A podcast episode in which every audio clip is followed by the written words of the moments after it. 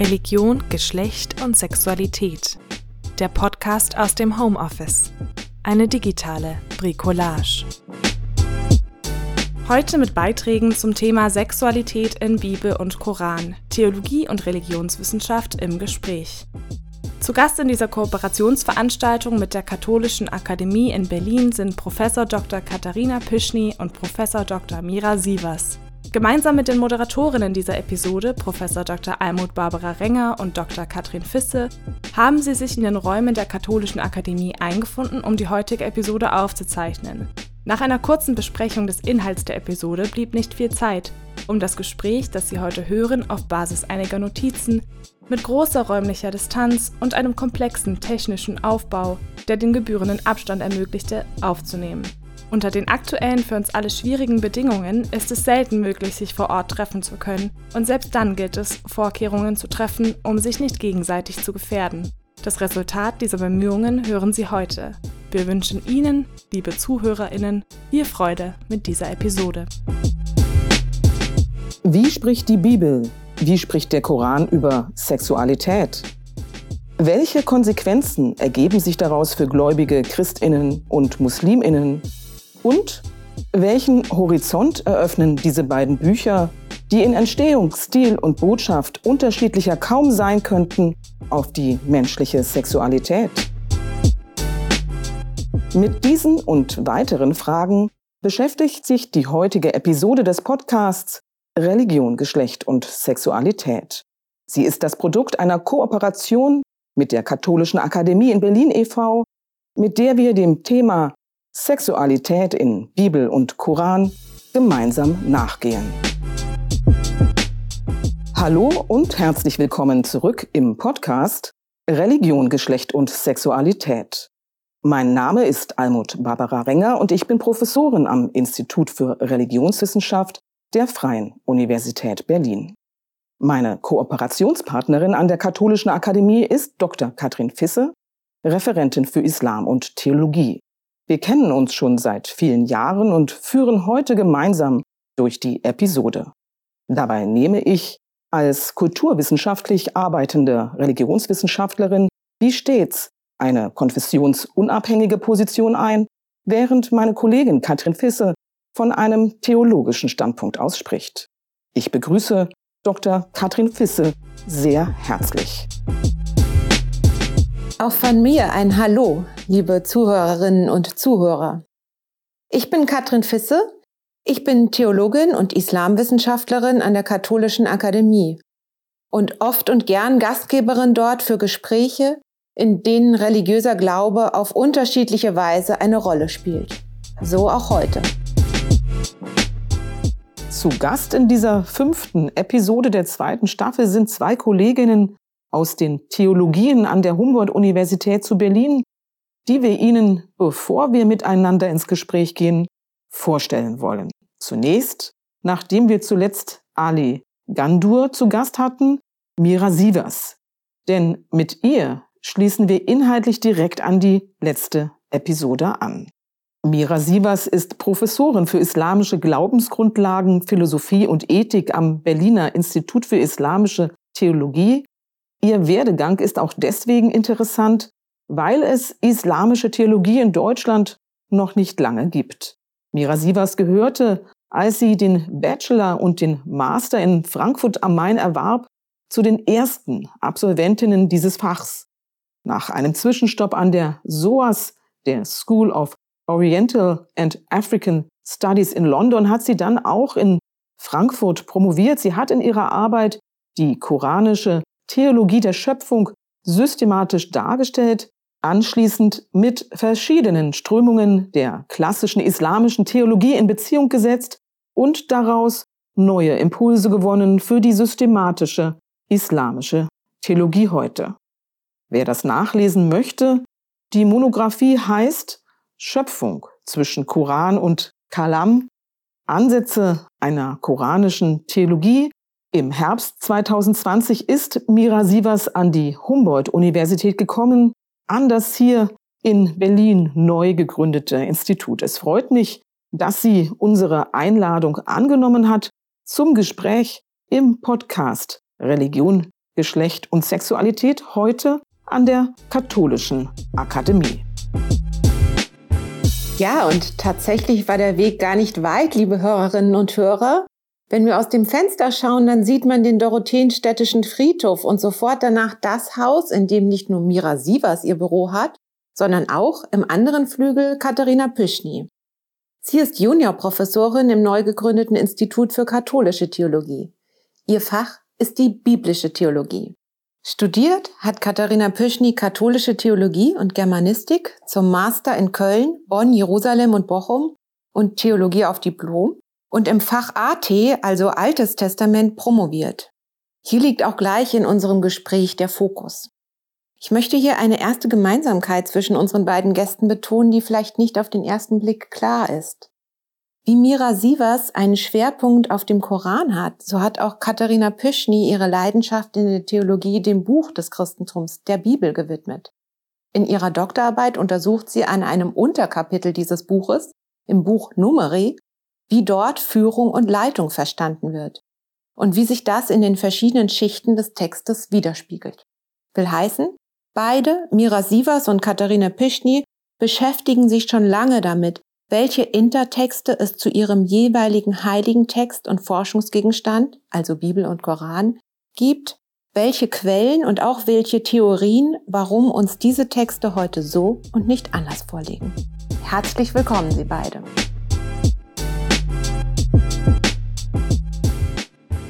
In der Tat, herzlich willkommen. Es ist uns, Katrin Fisse und mir eine große Freude, die beiden Kolleginnen in dieser Episode begrüßen zu dürfen.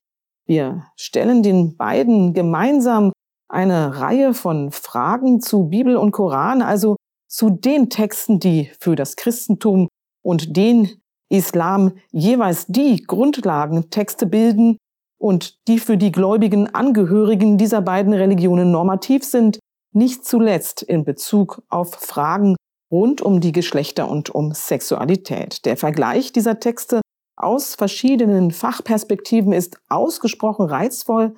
Wir sind gemeinsam mit Ihnen, liebe Zuhörerinnen, gespannt, wohin uns das Gespräch führen wird.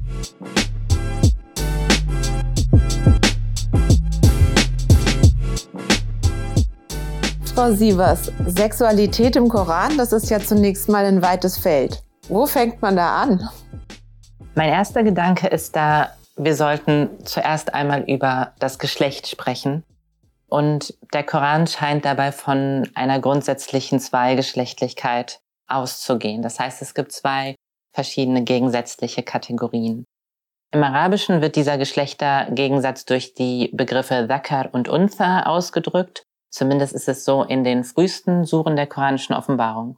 Es gibt verschiedene Verse. Eine davon, der das vielleicht gut illustriert, findet sich in der 53. Sure An-Najm. وَأَنَّهُ خَلَقَ الزَّوْجَيْنِ ذَكَرَ وَالْأُنْثَى und dass er die beiden Geschlechter, das männliche und das weibliche, erschaffen hat. Und ja, ganz ähnlich finden sich, findet sich so ein Vers in noch zwei anderen Stellen. Diese beiden Teile, also männlich und weiblich, werden in diesen Suren als Teil der Harmonie der Schöpfung gedacht, ganz ähnlich wie wir das auch finden bei dem Gegensatz von, von Tag und Nacht oder auch von Festland und Meer. Es gibt noch andere Begriffe im Koran, die diese, ja, diese Gegensätzlichkeit der Geschlechter ausdrücken. Vor allem sind das Rajul und Imra'a. Man könnte das übersetzen als Mann und Frau. Die finden sich zum Beispiel in den juristisch relevanten Versen des Korans, den Ayat al-Ahkam. Genau, und das koranische Recht fällt eigentlich in die letzte Zeit der Offenbarungsperioden des Korans, also in die medinensische Phase, vor allen Dingen ab dem fünften Jahr nach der Auswanderung. Ein Beispiel findet sich in der zweiten Sure, in Vers 282, wo es um das Aufschreiben von Schuld geht. Gemeint ist hier also eine Geldschuld. Und da sagt der Koran, also erstens, man soll es aufschreiben und zweitens soll man dazu Zeugen nehmen. Und der Koran sagt hierzu, ähm, ja, nehmt euch zwei Zeugen min rijalikum, von euren Männern. Und wenn das nicht möglich ist, ähm, also dass es zwei Männer sind, dann ein Mann, farajul, wamra'atan und zwei Frauen. Also mir geht's jetzt gar nicht um die, den Grund, warum es zwei Frauen und ein Mann sind, aber es, die Begriffe sind hier das für mich Interessante. Ähnliche gibt es auch im Hinblick auf die Erbverteilung. Der Koran macht also hier zwei Kategorien auf, männlich, weiblich, Zakar, Untha, äh, Imra'a, Rajul. Eine Ausnahme, man könnte das als Ausnahme sehen, es kommt auf die Interpretation an, findet sich in der vierten Sure, Surat An-Nisa, im allerersten Vers, wo es heißt, Ja, ayyuhan khalaqakum min nafsin wahida, wa khalaqa minha zawjaha, wa batha minhuma rijalan kathiran wa nisa. Also, o ihr Menschen, fürchtet euren Herrn, der euch aus einem einzigen Wesen erschuf und aus ihm seinen Partner erschuf und aus den beiden viele Männer und Frauen entstehen ließ. Und jetzt die Frage natürlich, diese erste Seele, dieses erste Wesen, welchen, welches Geschlecht hat das eigentlich? Im Einfluss von ja eher christlich, jüdisch-christlichem Überlieferungsgut wurde die Stelle so verstanden, dass es hier um Adam geht, aus dessen Rippe Eva erschaffen worden sei. Aber es ist so, dass im Koran diese Rippe gar nicht vorkommt. Also diese Interpretation findet sich erst in der Überlieferung. Eine andere ähm, Vorstellung, wie man das verstehen könnte, wäre, dass es eine Urseele gibt, die weder als männlich noch als weiblich einzustufen ist. Und auch da gibt es in der Umwelt des Korans verschiedene rabbinische Überlieferungen, die dafür sprechen würden, das so zu verstehen. Und ich finde diese Überzeugung auch recht überzeugend. Das heißt, in der Schöpfung wird diese klare Zweigeschlechtlichkeit aufgelöst. Und dennoch ist es so, dass der Koran die ErsthörerInnen in ihrer Geschlechtlichkeit anspricht, als Männer und Frauen anspricht. Und das erfüllt verschiedene Funktionen, aber hat auch Konsequenzen. Vielen Dank für diesen Beginn. Das würde mich ja ganz schön ärgern, wenn wegen der christlichen Geschichte mit der Rippe ein Geschlechtergefälle in diese koranischen Verse hineingelesen wurden, die da gar nicht stehen. Das zeigt auch nochmal eine Gefahr unseres Gesprächs und solcher Gespräche überhaupt. Dass die Versuchung groß ist, zuerst die Gemeinsamkeiten zu sehen und dann die Unterschiede zwischen Christentum und Islam und dann diese Unterschiede zu nivellieren. Ich glaube ja eher, dass man gerade bei den Differenzen mehr sehen und auch mehr lernen kann, sowohl über die eigene Religion als auch über die des anderen. Frau Sievers, Sie haben gerade von den Funktionen oder Konsequenzen gesprochen. Muss ich natürlich gleich mal nachfragen. Welche sind das? Mm, ja, also ich denke, von den Funktionen her ist es zum einen so, dass dieser Gegensatz verwendet wird, um die Harmonie in der Schöpfung zu beschreiben. Im Koran findet sich das an verschiedenen Stellen. Eigentlich am berühmtesten ist die 55. Sura Ar-Rahman. In dieser Sura reimt sich alles auf An. Und An ist der arabische Dual. Es geht darum, dass ähm, sozusagen viele Dinge in zwei Varianten erschaffen sind. Und diese Gegensätze, Nacht und Tag, Meer und Festland, ja, die betonen zwar eine Binarität, wenn man so möchte. Das schließt aber natürlich nicht aus, dass es Übergänge gibt. Zwischen dem Festland und dem Meer gibt es einen Strand und zwischen Nacht und Tag gibt es eine Dämmerung. Also ähm, ich will damit sagen, dass man daraus nicht ableiten kann, dass das eine ausschließliche Unterscheidung wäre. Aber der Koran spricht eben erst einmal in dieser Zweiheit. Vielen Dank. Das war ein höchst informativer Einstieg. Wenden wir uns nun der christlichen Bibel und Katharina Pischny zu. Frau Pischny, in der Bibel als normativen Grundgesetz der Christinnen, wie sieht es da aus? Die Bibel ist ja eine Sammlung von verschiedenen Einzelschriften oder Büchern, die gewissermaßen einer ganzen Bibliothek gleicht. Die Vielfalt dieser Texte und ihre Anordnung in Gruppen macht es alles andere als einfach, sich schnell mal zu orientieren. Der Koran mit seinen 114 Suren hat im Vergleich zur Bibel einen viel geringeren Umfang in etwa den des Neuen Testaments. Sie als Expertin, Frau Pischny, haben den Überblick über die christlichen Biblia, die Bücher. Was lässt sich hier sagen? Wie wird in der Bibel auf die Sexualität des Menschen geschaut? Am besten setzen wir zunächst bei Adam und Eva an. Im Alten Testament gibt es zwei Schöpfungserzählungen, die von der Erschaffung des Menschen berichten. Und in beiden Schöpfungserzählungen, so viel kann ich schon mal verraten, gehört Geschlechtlichkeit zum gelungenen Menschsein mit dazu. In der ersten Schöpfungserzählung heißt es, Gott schuf den Menschen als sein Abbild.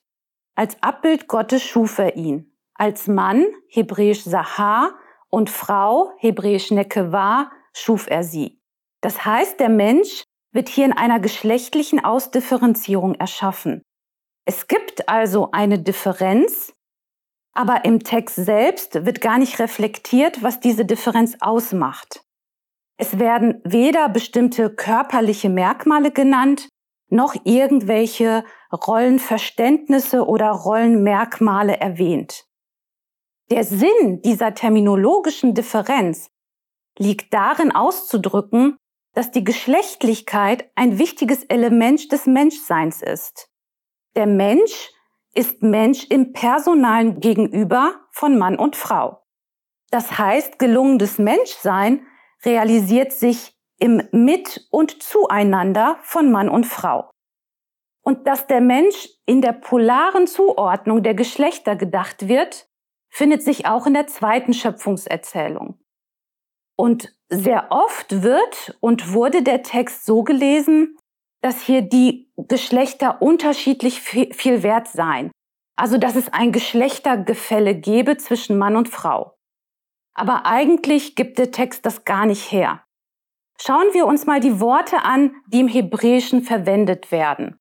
Adam ist hier eben nicht als Eigenname Adam zu verstehen, sondern bezeichnet das Gattungswesen Mensch. Und dieser Mensch wird dann geschlechtlich ausdifferenziert in Mann und Frau. Und die Bezogenheit beider Geschlechter wird durch ein hebräisches Wortspiel ausgedrückt. Frau, Isha soll sie heißen, denn vom Mann, Ish, ist sie genommen. Und dass es hier vor allem um das soziale und personale Gegenüber von Mann und Frau geht, das wird auch im Folgenden deutlich, wo es dann heißt, es ist nicht gut, dass der Mensch allein bleibt. Ich will ihm eine Hilfe machen, die ihm entspricht. Und hier ist keinesfalls eine Haushaltshilfe gemeint. Das, was hier ähm, gemeint ist, ist ein Entsprechungsverhältnis, ein soziales Gegenüber zwischen Mann und Frau. Und in der Erzähllogik dieser zweiten Schöpfungserzählung geht es darum, ein angemessenes Gegenüber für den Menschen zu schaffen. Also ein soziales Gegenüber, das die Tiere eben nicht sein können. Das heißt, beide Schöpfungserzählungen ähm, sagen, Menschsein funktioniert im Mit- und Zueinander von Mann und Frau. Und das wird sowohl polar, also gegensätzlich, als auch komplementär, sich ergänzend gedacht. Und wichtig ist immer im Blick zu behalten, dass schöpfungsgemäß es kein Gefälle zwischen Mann und Frau gibt. Und dass Sexualität von Anfang an, beziehungsweise eigentlich vom Anfang her, positiv konnotiert ist. Im Sie sollen ein Fleisch sein, wird die sexuelle Vereinigung sogar als das Ziel des Menschseins verstanden. Das klingt ja ganz wunderbar. Fast denke ich, schön wär's. Aber dabei bleibt es doch nicht, oder Frau Pischny? Nein, leider bleibt es tatsächlich nicht dabei. Denn ab der Gartenerzählung, mit der es dann weitergeht, ändert sich die Perspektive. Man könnte sagen, in den zwei Schöpfungserzählungen wird die Welt so geschildert, wie sie sein sollte. Eine schöpfungsgemäße Ordnung. Und diese schöpfungsgemäße Ordnung ist geprägt durch die Gleichwertigkeit von Mann und Frau. Aber ab der Gartenerzählung, in der Mann und Frau gegen das göttliche Gebot verstoßen, nehmen die Texte die Welt so wahr, wie sie ist. Also, die Frau hat Schmerzen bei der Geburt, der Mann herrscht über sie, der Mann muss stark auf der Erde arbeiten, der Text nennt es, im Schweiße des Angesichts muss der Mann das Brot essen. Das ist nun eine andere Erzähllogik, eine andere Erzählperspektive. Ähm, das ist die Perspektive des So-Seins, wo quasi die realen Lebensumstände gerade vis-à-vis -vis einer schöpfungsgemäßen Ordnung ähm, herausgestellt werden. Ja, Perspektive ist jetzt das Stichwort und den Ball spiele ich gleich mal zurück an Frau Sievers. Der Koran ist ja anders als die Bibel als eine Anrede formuliert. Also Gott spricht zu den Menschen in Form von Offenbarung. Können wir noch mal genauer da drauf schauen? Also wer wird denn jetzt genau angeredet? Und vor allem wie? Werden Frauen und Männer angeredet und werden sie genau gleich angeredet? Ja, also zuallererst ist es auf jeden Fall so, dass äh, angeredet die äh, Menschen zu Lebzeiten des Propheten werden. Und wenn man dann über Geschlechter spricht, ähm, haben wir es mit einem Problem zu tun, da sich ähm, die meisten Koranverse direkt an Männer richten und Frauen diejenigen sind, über die gesprochen wird. Ein typisches Beispiel findet sich hier in der zweiten Sure, wo es heißt, eure Frauen sind euch ein Kleid und ihr seid ihnen ein Kleid. Das heißt, wer ist das euch? Das sind die Männer und die Frauen sind in der dritten Person angesprochen. Ein direktes Angesprochenwerden gibt es mit Ausnahme der Frauen des Propheten nicht. Ja, vielen Dank für diese instruktiven Antworten. Das führt uns zu einem nächsten Schritt. Zur Textgrundlage von Koran und Bibel haben wir nun einiges gehört. Es stellt sich mir die Frage, was sich aus diesen Texten im Laufe der Zeit entwickelt hat, wie sie gedeutet wurden und welche Folgen daraus erwachsen sind für die Gläubigen und ihren Umgang mit Sexualität. Das schließt an an das, was wir in der letzten Episode gehört haben mit Ali Gandur, der ja als Muslim gewissermaßen für eine neue Kultur der Lust eintritt. In seinem Buch Liebe, Sex und Allah über das unterdrückte erotische Erbe der Muslime zitiert er so manche Texte, die den Eindruck erwecken, es gebe eigentlich eine muslimische Grundhaltung zu Sexualität, in der Sex allgemein positiv konnotiert ist, es aber Regeln für sein Ausleben gibt sowie viele weitere Positionen zum Thema. Frau Sievers, Sie sprachen in unserem Vorgespräch von bestimmten Normen, die sich im Laufe der Zeit gebildet und verfestigt haben. Besonders erwähnten Sie den Begriff Fahisha. Was ist damit gemeint? Also Fahisha ist ein Begriff aus dem Koran. Ähm, das bedeutet, er hat nur indirekt damit zu tun, was sich in der späteren islamischen Tradition entwickelt oder wie ähm, sozusagen die muslimische Grundhaltung zur Sexualität ist. Trotzdem ist er interessant. Fahisha bezeichnet ja Sünden, die irgendwie mit Sexualität zu tun haben, auch wenn der Begriff der Sünde ähm, im islamischen Kontext auch nicht ganz einfach ist. Darüber müsste man gesondert reden. Zum Beispiel in der 17. Sure Al-Isra ähm, wird, werden die zehn Gebote bearbeitet und dort kommt dieser Begriff vor im 32. Vers, wo es heißt, Wala taqrabu zina innahu kana fahisha. Also Sinne Ehebruch oder Unzucht wird hier als Fahischer bezeichnet, als eine Schändlichkeit. Das ist ein ja, wertender Begriff. Und das findet sich auch in anderen Kontexten, die mit Sexualität zu tun haben. Zum Beispiel in der vierten Sure im 22. Vers. Heiratet nicht diejenigen, die eure Väter geheiratet haben, außer was schon passiert ist, denn das ist eine Fahische. Das heißt, es scheint so zu sein, dass diese Form von von Heiraten, von Sexualität, was eng gekoppelt ist im Koran, ähm, werden abgelehnt. Aus koranischer Sicht ist Geschlechtsverkehr nur innerhalb der Ehe legitim oder, das gilt für Männer, mit Sklavinnen. Der Koran bezieht sich hier auf die Realität dessen, was er vorgefunden hat. Fahisha kommt auch, und das ist ein besonders kontroverser Text heute, ähm, im Zusammenhang mit der Geschichte über Lot vor. Dort ist die Frage, was ist eigentlich die Sünde, weswegen biblisch würde man vielleicht sagen, Gott Sodom und Gomorrah vernichtet hat. Lot sagt dort zu seinem eigenen Volk, wollt ihr denn die Fahischer begehen, die vor euch niemand von den Weltenbewohnern begangen hat? Jetzt ist die Frage, was ist das für eine Schändlichkeit? Also ausgehend von dem zuvor Gesagten könnte man sagen, irgendwie eine sexuelle Sünde.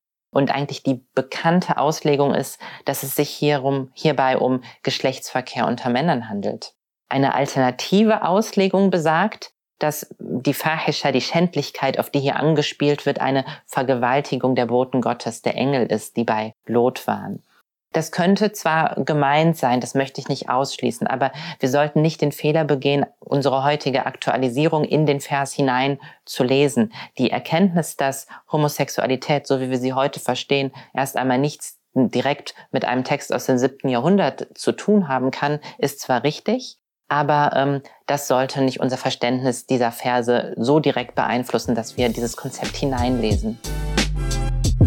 Also Sexualität unter dem Blickwinkel von Normen zu betrachten, ist ja auch in biblischer Perspektive spannend. Frau Pischny, hier gibt's auch Normen, die direkt aus der Schrift abgeleitet sind. Welche sind das? Und sind die für Frauen und Männer gleich? Ich fange mal mit dem zuletzt genannten Aspekt an. Die sind natürlich nicht gleich für Frauen und Männer. Denn gerade wenn wir uns die alttestamentlichen Texte anschauen, dann merken wir, dass weibliche Sexualität stärker normiert ist als männliche. Und obwohl die Schöpfungserzählungen ein Ideal präsentieren, sind viele biblische Texte durch diese patriarchalen Strukturen und Kontexte geprägt. Und das merkt man auch sehr, sehr stark. Und hier fällt zunächst einmal auch wieder die Terminologie auf. Denn gerade in Kontexten, wo es um Ehe geht, wird nicht mehr von Ish, Mann und Isha, Frau geredet, so wie es in den Schöpfungserzählungen der Fall war, sondern hier werden andere Begriffe benutzt. Der Mann wird hier Baal genannt und die Frau Isha.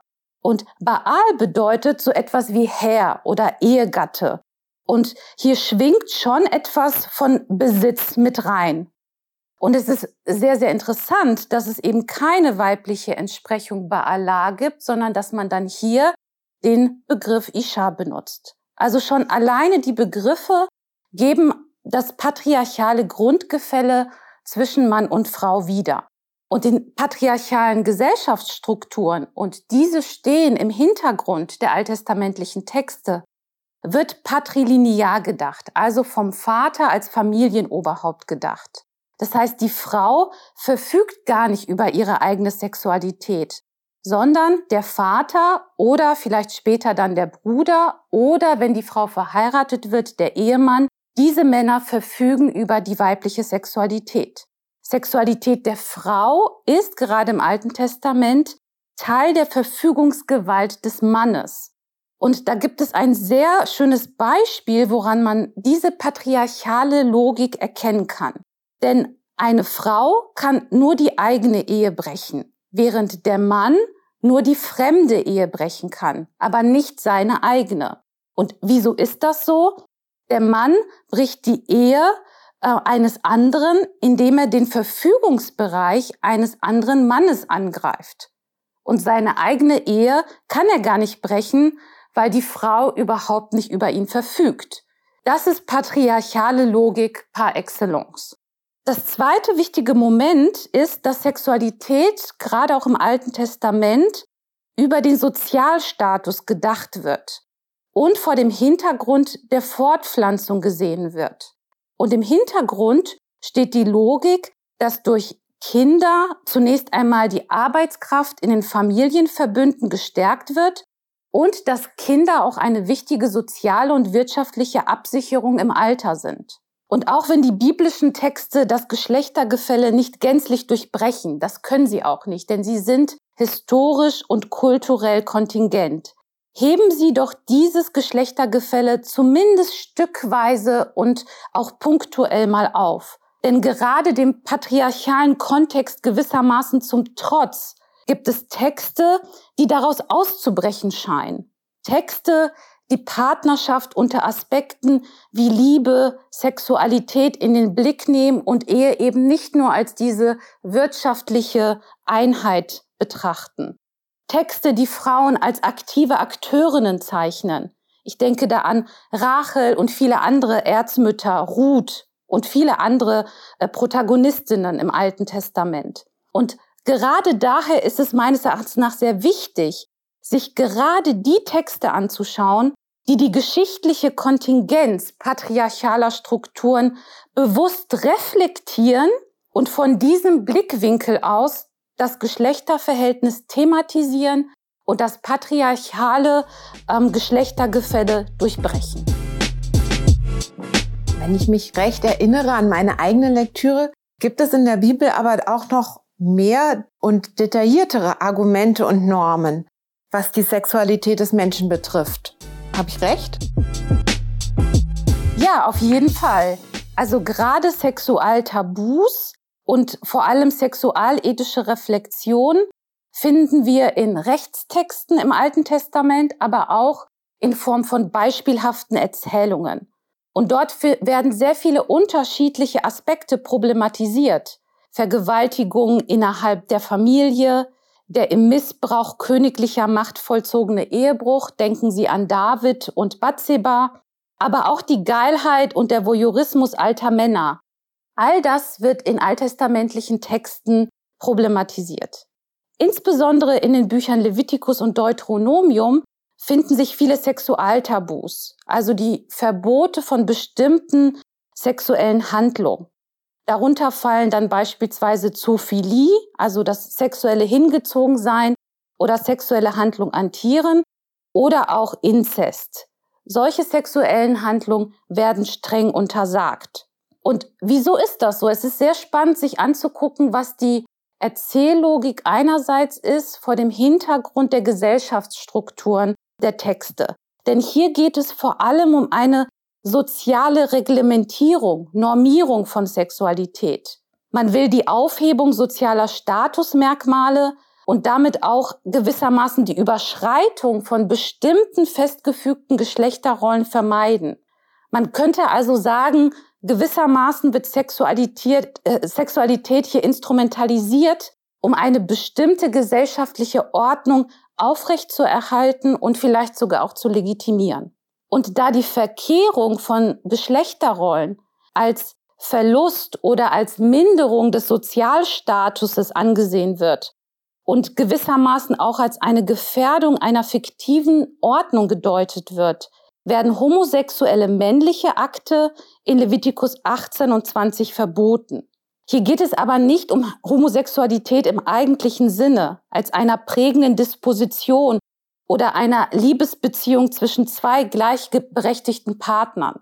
Und auch in den Beispielerzählungen Genesis 19 und Richter 19, die gerne in diesem Kontext aufgebracht werden, geht es um Aspekte des Sozialstatuses in der Verletzung des Gastrechtes.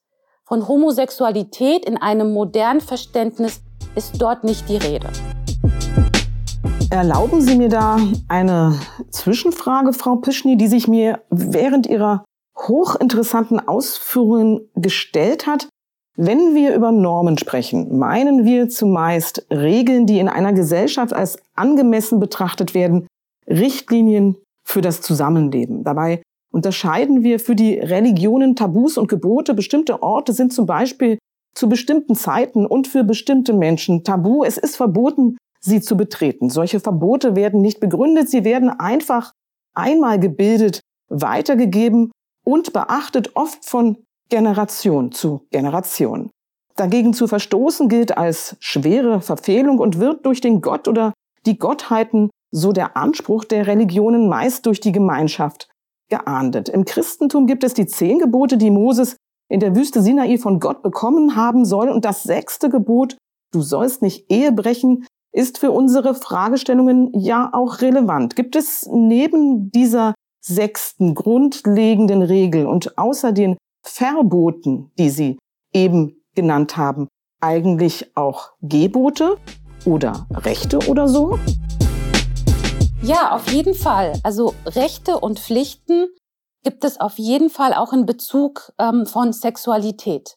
Denn Sexualität und Geschlechtsverkehr wird im Alten Testament als ein Grundrecht definiert, das der Ehemann der Ehefrau, und das gilt sowohl für Haupt- als auch für die Nebenfrau, ähm, zu erbringen hat. Im sogenannten Bundesbuch, das ist eine Sammlung von Rechtssätzen und Mahnungen, die man im Buch Exodus hinter den zehn Geboten findet, heißt es, dass Nahrung, Kleidung und Geschlechtsverkehr gewissermaßen das Versorgungsminimum für die Frau bieten. Und der Mann muss dieses Versorgungsminimum gewährleisten können. Und auch hier gibt es eine bestimmte Logik und man muss sich vor Augen führen, dass der Sozialstatus einer Frau im Kontext patriarchaler Gesellschaftsstrukturen und insbesondere auch ihre soziale und wirtschaftliche Absicherung ja eben durch ihre Kinder, also durch ihre Nachkommen geschieht. Und deswegen ist dieses Gebot, dass man äh, jeder Frau ja Geschlechtsverkehr gewährleisten muss, gewissermaßen auch eine Absicherung der Frau im Kontext patriarchaler Strukturen. Dieser Kontext, dass Kinder und Nachkommen etwas über den Sozialstatus der Frau aussagen, der gilt sicherlich auch für den Koran. Hier spielt doch darüber hinaus auch Verhüllung eine Rolle. Ist es nicht sogar ein koranisches Gebot, Frau Sievers, sich zu verhüllen? Ja, auf jeden Fall ist es so, dass das ganz ähnlich ist. Viele Dinge, die Katharina gesagt hat, ähm, treffen auch auf den Koran zu. Verhüllung müsste man unterscheiden. Das eine ist das Thema Verhüllung speziell für Frauen. Das finden wir in der 33. Sure, ähm, steht in einem bestimmten geschichtlichen Kontext. Aber ich würde gern noch ein bisschen grundsätzlicher sprechen. Es entwickelt sich in der späteren Tradition die Diskussion um den Begriff der Aura. Das kann man als Schambereich oder Nacktheit verstehen. Und ja, der knüpft vielleicht auch an, nicht der Begriff direkt, aber das Konzept an die Nacktheit, die bereits ähm, im Koran im Rahmen der Schöpfungserzählung thematisiert wird. Wenn Sie sich zum Beispiel die siebte Sura anschauen, dann ähm, haben Sie die auch aus der Bibel bekannte Erzählung, dass Adam und Eva vom Baum essen. Im Koran wird Eva nicht als Eva benannt, aber sie essen vom Baum und merken danach, dass sie nackt sind. Ja, im 22. Vers finden Sie das. Und einige Verse später, im 26. Vers, werden dann die AdressatInnen des Korans angesprochen. O ihr Kinder Adams. Das heißt, die AdressatInnen sollen sich verstehen als Nachkommen genau dieses ersten Menschenpaars, das kurz zuvor erwähnt war. Und als eine der Barmherzigkeiten Gottes wird erwähnt, dass Gott den Menschen Kleidung gegeben habe, mit denen die Menschen ihre Blöße bedecken können. Mit dem Hinweis, die Kleidung der Gottesfurcht ist besser. Libas at-taqwa dhalika khair. Ja, das ist ähm, sozusagen nochmal eine andere Ebene. Das heißt, Kleidung als Barmherzigkeit ist das eine.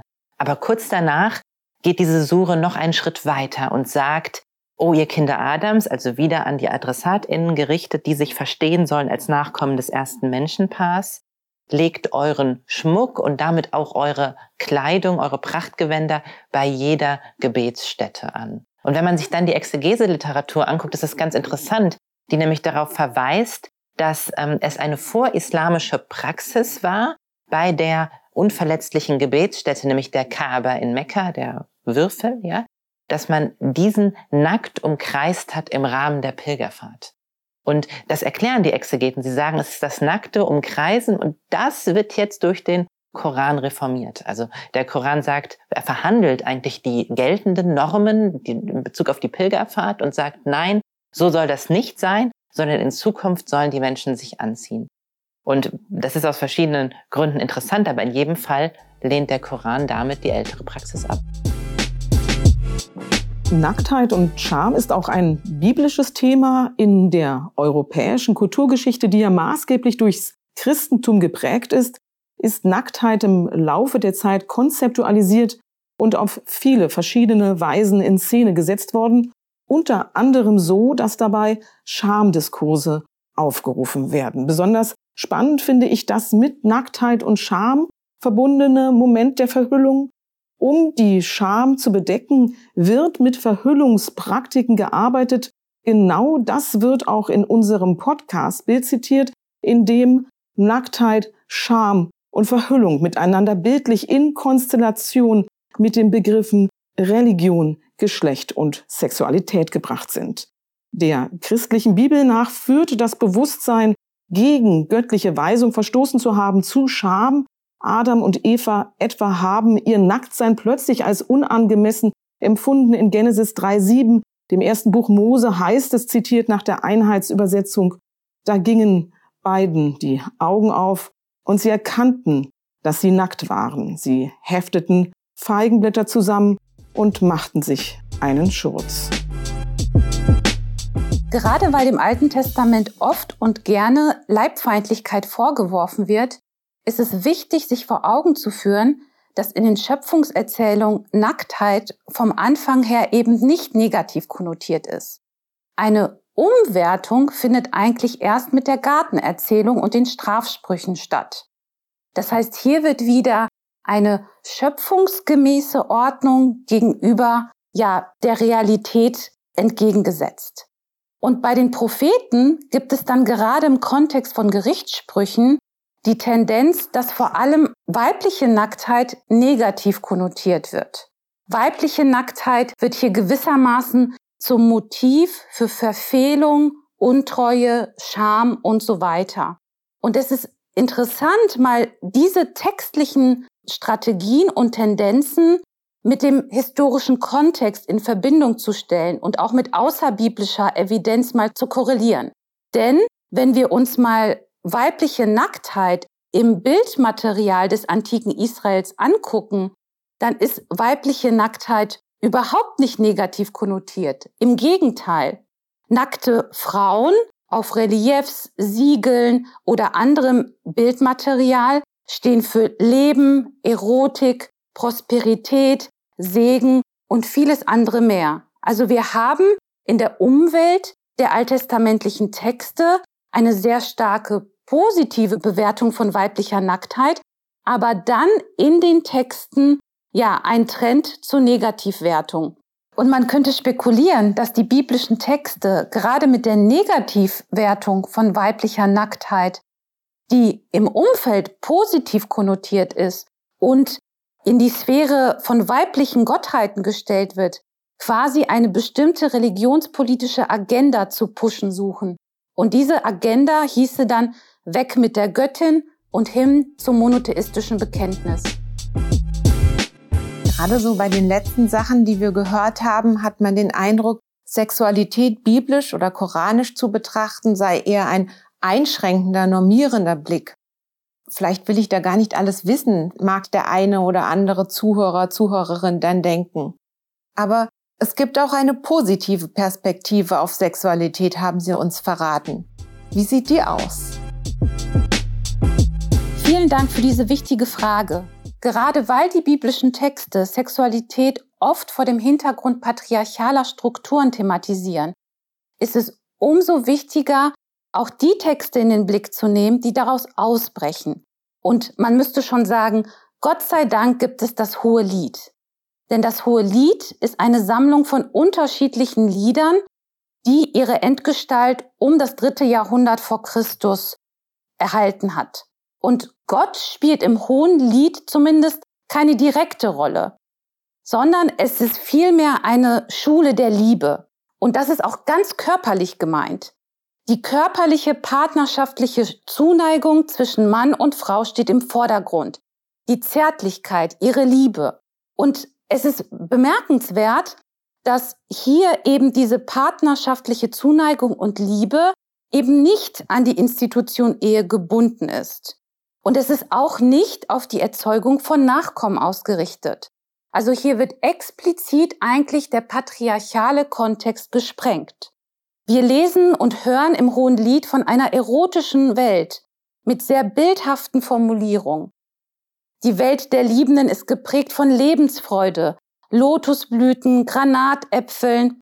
Es ist eine schöne Welt, ohne Krankheit, ohne Mangel, ohne Leid. Die Liebenden sind sich einander genug. Und es wird sofort deutlich, dass hier patriarchale Tendenzen eigentlich aufgesprengt werden, dass man ihnen entgegenwirkt. Und am meisten fasziniert mich am Hohen Lied, dass hier mit der Gartenmetaphorik auf die Schöpfungserzählung wieder rekurriert wird. Und meines Erachtens nach ist das kein Zufall. Das Hohe Lied versteht die partnerschaftliche, gleichberechtigte Liebe als Rückkehr ins Paradies. Der Garten ist hier der Ort der Liebe und der Liebenden. Und ich hatte ja vorher schon erwähnt, dass ab der Gartenerzählung, also dem sogenannten Sündenfall, der biblische Blick auf Sexualität einer ist, der den Menschen im So-Sein sieht.